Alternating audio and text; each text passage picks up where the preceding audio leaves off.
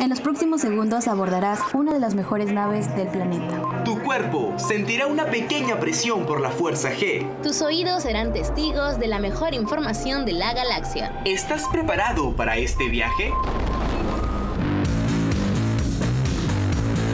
Bienvenidos a La Nave, el programa de otro planeta. Solo aquí en Radio UPN.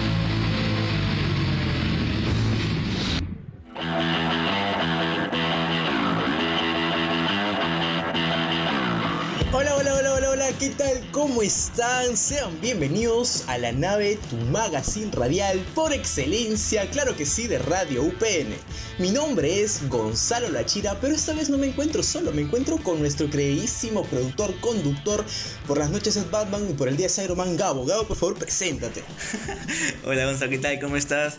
Encantado de estar aquí en la nave en esta nueva temporada, en esta temporada de verano, aquí con la nave recargados, eh, con todas las pilas llenas para traer la mejor información del planeta. Eh, y bueno, feliz, feliz de estar aquí, eh, reemplazando por el momento a Mari. Ella ya va a estar con nosotros en los próximos podcasts. Ella ha extendido sus vacaciones por el momento, pero nada, aquí estamos para, para traer la mejor información. Claro que sí, estamos recargados y extrañando a Mari también, que ya nos va a acompañar en los próximos episodios. Pero bueno, Gabo, quisiera que me comentes cómo han estado tus vacaciones. Yo te puedo comentar que he estado tranquilo, he estado divirtiéndome un poco unos días, me fui de viaje y le he pasado también en mi casa todo, todo fresh. Tú cuéntame, ¿cómo has estado?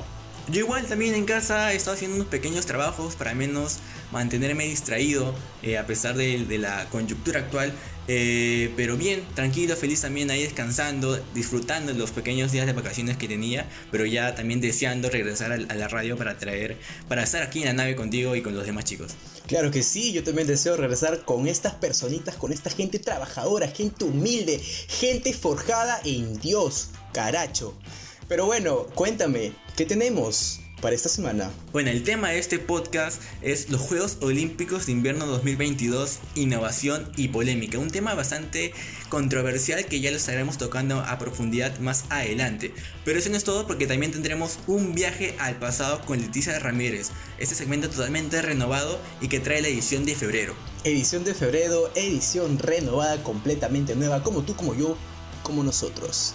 Pero esto solamente aquí en La Nave por Radio UPN. Esto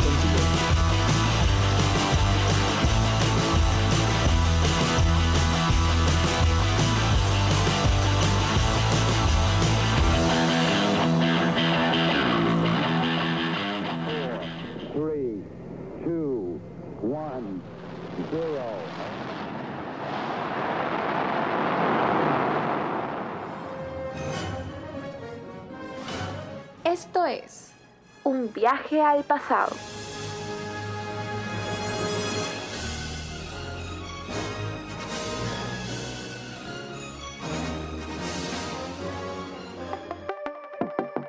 Hola, hola tripulantes de la nave, ¿qué tal? Mis tripulantes favoritos Gonzalo y Gabriel, ¿cómo están? ¿Me extrañaron? Hola, Dite, ¿qué tal? ¿Cómo estás? Gonza, ¿me extrañaste? Gonza. Te extrañé, Leti, te extrañé. Me cuesta decirlo, pero te extrañé. ¿Qué te puedo decir? Claro, pues. Nada más decirles que esta temporada venimos súper renovados como nuestros datazos, ya que si anteriormente siempre les damos los dos mejores datos del mes, pues ahora no serán dos, sino serán cuatro datazos super mega archi importantes que ocurrieron en este mes. Así que sin más ni menos, comenzamos. El 12 de febrero de 1809 nace una persona muy nombrada en nuestras clases de biología del colegio, el señor Charles Darwin. Chicos, ustedes lo han escuchado, ¿sí o no? Miles de veces. Obviamente. Así es. Es un naturalista británico, padre de la teoría de la evolución y autor del origen de las especies. Así que nos vamos a otro nacimiento importante que ocurre el 25 de febrero de 1778. Pero para este dato quiero que me pongas música intelectual, Gabo, porque les voy a dar una trivia. ¿Podrían decirme quién fue aquel hombre que sentado debajo de una palmera donde tuvo un sueño inspirador sobre un pueblo que renacía y que al despertar decidió que los colores de la bandera de ese pueblo con el que había soñado serían iguales a las aves que había visto al despertar? ¿Alguien me podría decir de quién estamos hablando? De un nombre. Newton. ¿Newt qué? Nada más y nada menos que don José de San Martín, pues, a su Gonza. Claro, estamos Ah. hablando de don José San Martín, pues Gonzalo, que fue un militar argentino cuyas campañas fueron decisivas para la independencia de Argentina, Chile y nuestro país, Perú. Nos pasamos al 18 de febrero de 1929. En Hollywood, se anuncian a los galardonados con los recién creados premios Oscar, aunque no se entregarían hasta el 16 de mayo, ya que en esta fecha se llevó a cabo la primera edición de los premios Oscar presentado por la Academia de Artes y Ciencias Cinematográficas. Este evento se realizó en el Hotel Roosevelt, ubicado en Los Ángeles, California. Las películas más premiadas de la noche fueron El Séptimo Cielo y Amanecer. Ahora chicos, ¿quieren saber el dato del dato? Claro que sí, coméntanos. Lo suelto. Esta fue la única ceremonia de los premios Oscar que no se transmitió en la radio o la televisión. Fue súper, súper privada. Bueno chicos, nos pasamos al último dato que ocurrió el 18 de febrero de 1930. Clyde Tombaugh, astrónomo americano, descubre el planeta enano Plutón. Se preguntarán cómo lo hizo. Pues para ello él utilizó un microscopio de parpadeo. Plutón recibió este nombre del dios romano del mundo de los muertos, capaz de volverse invisible. Ahora, este nombre fue muy bien recibido ya que llevaba las letras PL, iniciales de Percival Lowell, quien era el fundador del observatorio donde trabajaba Tombow. Ahora chicos, ¿qué les pareció estos datazos? ¿Les gustaron o no? Sí, como diría mi queridísimo bicho, Leticia, te has sacado el sombrero, déjame decir, te aplaudo, te aplaudo. Gracias, gracias. grandes investigaciones. claro que sí. Bien, con este datazo cerramos el segmento para el próximo programa. Traeremos los mejores datos del mes de marzo, así que estén atentos. Mi nombre es Leticia y esto fue Un viaje al pasado.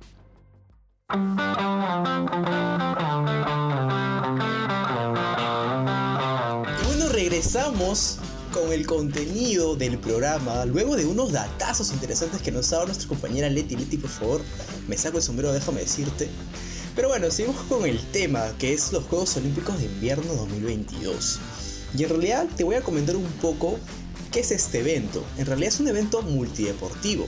Y esto quiere decir que participan muchos deportes y esto se celebra cada cuatro años, en donde incluye deportes de invierno, tanto de hielo como de nieve.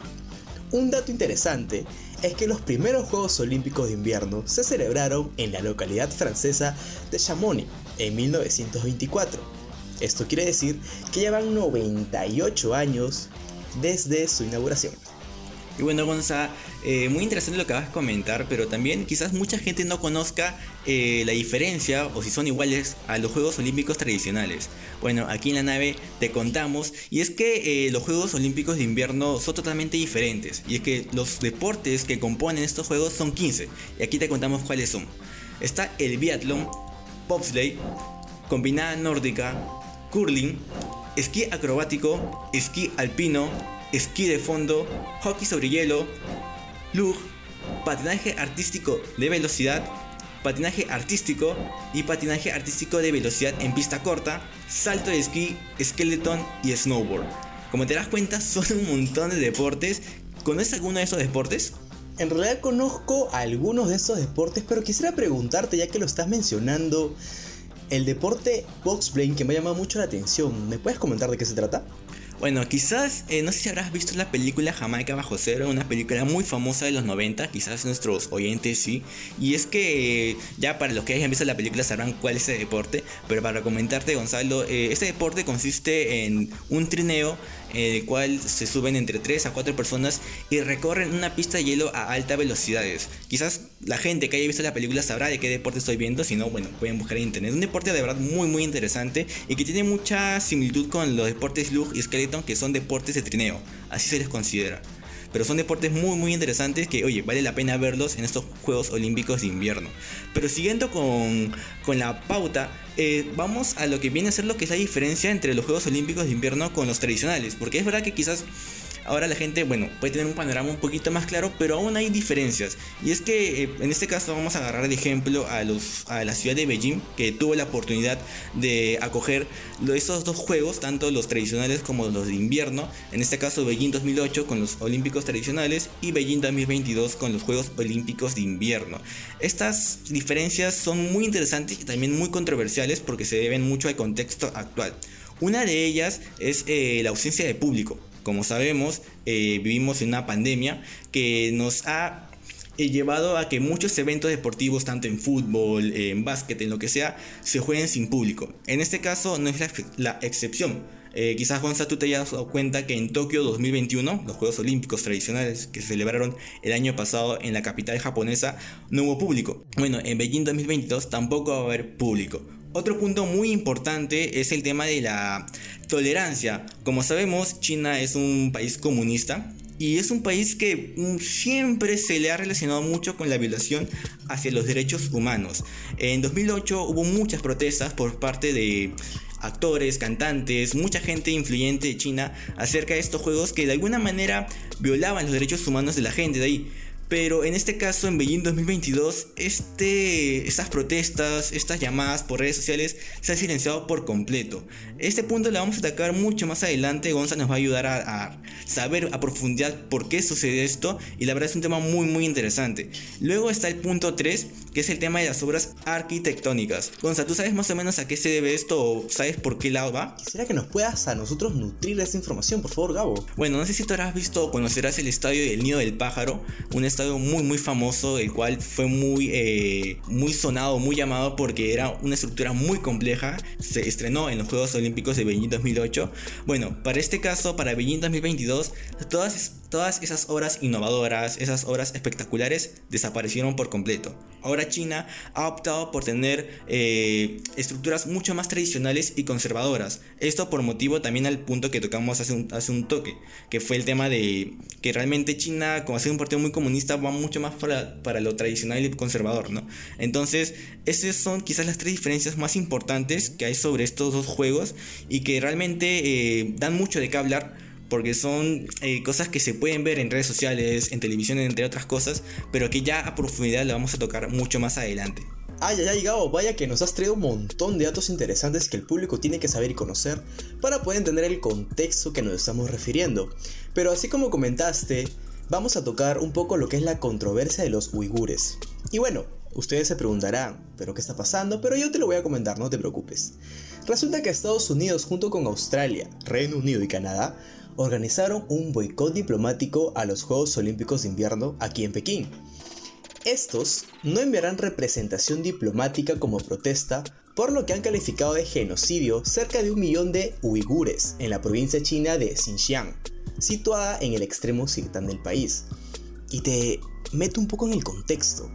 Y es que el gobierno central asegura que los militantes uigures están promoviendo una campaña violenta en pos de un Estado independiente a través de conspiraciones para poner bombas, realizar sabotajes y provocando agitación social.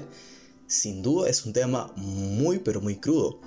Desde los ataques a las Torres Gemelas en 2001 en Estados Unidos China presenta a los uigures separatistas como ayudantes del Al-Qaeda y afirma que recibieron entrenamiento de Afganistán, aunque no hubo muchos elementos que lo prueben, pero ahí están los datos como tú comentabas, un tema bastante controversial y también por el tema de los derechos humanos, ¿no? Justo mencionábamos hace unos segundos, minutos, acerca de cómo es que en China, un país comunista, siempre tiene esos, eh, esas, este tipo de denuncias, este tipo de de dudas acerca de los derechos humanos, ¿no? Y justo en este caso con las etnias que acabas de mencionar, ¿no? Pero ese no es todo, sino también está el tema del impacto al medio ambiente, porque estos Juegos Olímpicos de Invierno 2022 vienen también con su dosis, con su toque a lo que viene a ser el medio ambiente. Y es que en Pekín 2022 serán los primeros Juegos que dependen casi al 100% de la nieve artificial. Y es que la misma ciudad que albergó los Juegos Olímpicos de verano en 2008 ahora hace uso más de 200 millones de litros de agua para crear las condiciones de la nieve. Una cantidad súper, súper grande. Pero eso no es todo, y es que eh, para poner en contexto a la gente, eh, la falta de nieve es un problema ya crónico en los Juegos de Invierno tanto los de Sochi, que fueron en 2014 en el país de Rusia, como los de Pyeongchang en 2018 en Corea del Sur, tuvieron que recurrir a los cañones para fabricar nieve artificial. Pero en el caso de Pekín, como comentamos, será la primera vez que toda la nieve se, tenga que producir de manera artificial. Otro tema también que muy interesante a tocar y a mencionar es sobre los expertos. ¿Qué dicen los expertos? Eh, en este caso señalan que el agua necesaria para fabricarla es un recurso muy limitado en las áreas deportivas de Pekín 2022 y emplearla para las pistas implica dejar de utilizarla para la agricultura y otros fines. Eh, obviamente acá se han generado dos bandos, lo que están a favor y lo que están en contra, y aquí obviamente la nave vamos a tocar las dos y también vamos a debatirlas. Una de ellas es, por ejemplo, el punto de vista de la organización ecologista China Water Risk de Hong Kong. Y esta asegura que en, un informe de 2019, hace un par de años, que toda la ciudad de Pekín eh, sufre o tiene grandes problemas de agua. Eh, la disponibilidad de agua por persona es una quinta parte de la media, de la media nacional. La catedrática de hidrología Carmen de Jong, profesora de hidrología en la Universidad de Estrasburgo, considera que celebrar los Juegos en esa zona es insostenible para el medio ambiente. Obviamente, por el lado de China, dicen que tiene bien controlada la situación y que no afectará a la agricultura y otros, eh, otros fines como por ejemplo la ganadería.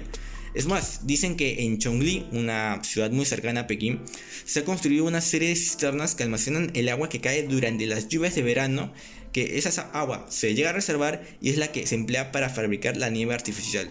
Ya con estos puntos en la mesa, Gonzalo, con estos, eh, con estos dos posturas, estos dos argumentos, aquí Gonzalo te pregunto, ¿A qué lado te inclinarías? Mm, en realidad es un poco difícil poder decir a qué lado me inclino porque en realidad cada parte, como nos comentas, tiene su pro y su contra, ¿no? Hablando por el tema de, de, la buena realización, es en realidad una muestra de tecnología abrumadora, exorbitante que nos muestra estos Juegos Olímpicos, ¿no? Y por el otro lado también afecta las situaciones ambientales. Yo creo que puede quizá llegar a un punto medio, porque en realidad 200 millones de litros de agua es en realidad muchísimo y creo que podría ser utilizada para otros fines. Así que no sé si me inclinaría a favor o en contra porque me encantaría también ver a los deportistas, pero creo que se puede llegar a un punto medio. Más bien, Gabo, yo te quería preguntar, ¿tú crees que estos Juegos Olímpicos en realidad es para mostrar toda la artillería tecnológica que tiene China o en realidad es para exhibir y ser buena gente?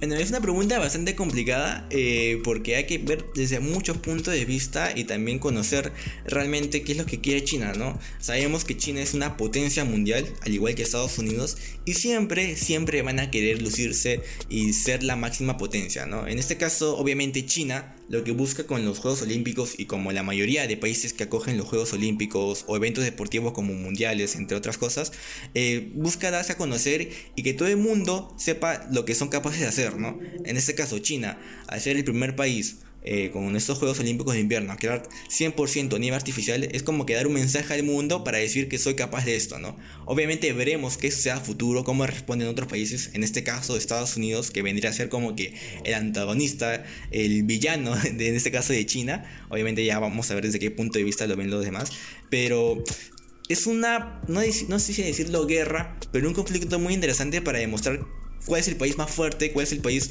que tiene más que dar ¿no? al mundo. Pero es un, es un, es un tema muy, muy interesante, muy interesante a debatir y creo yo que eh, sería muy chévere quizás tocarlo aquí en la nave más adelante.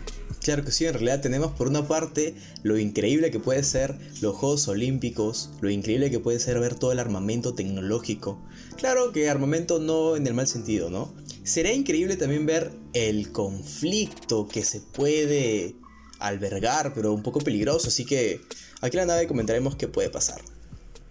Así es, Gonza, pero bueno, eso ha sido todo por el programa de hoy. Eh, la verdad ha sido un gustazo estar aquí otra vez contigo en esta nueva temporada. Se vienen muchas cosas nuevas, muy interesantes. Como dijimos al principio, la nave viene recargada con todo y ya la gente poco a poco irá escuchando eh, todo lo que traemos, todo lo novedoso que traemos al programa. Claro que sí, como le estábamos comentando y como lo comenta nuestro conductor Gabriel, pues sí, la nave viene recargada, la nave viene nueva, la nave viene para servirlos y ser servidos. No mentira, solamente para servir, para que ustedes puedan escucharnos y estar atentos de todas las novedades que nos tiene esta linda vida. Y bueno gente, no se olviden de escucharnos también en las plataformas de streaming como Spotify y Anchor para que puedan escucharnos en cualquier momento. También seguirnos en la cuenta de TikTok para que puedan ver todos nuestros videos y también de los otros programas, ¿no? Que van a estar muy muy interesantes. Eso ha sido todo por mi parte. ¿Algo que quieras decir Gonzalo? Follow like, follow like, gente, por favor. Pero bueno, esto ha sido la nave, esto ha sido todo por hoy, que ya venimos recargados, solo aquí en Radio UPN. Conecta contigo. Hasta el próximo podcast. Chao, chao. Chao, chao.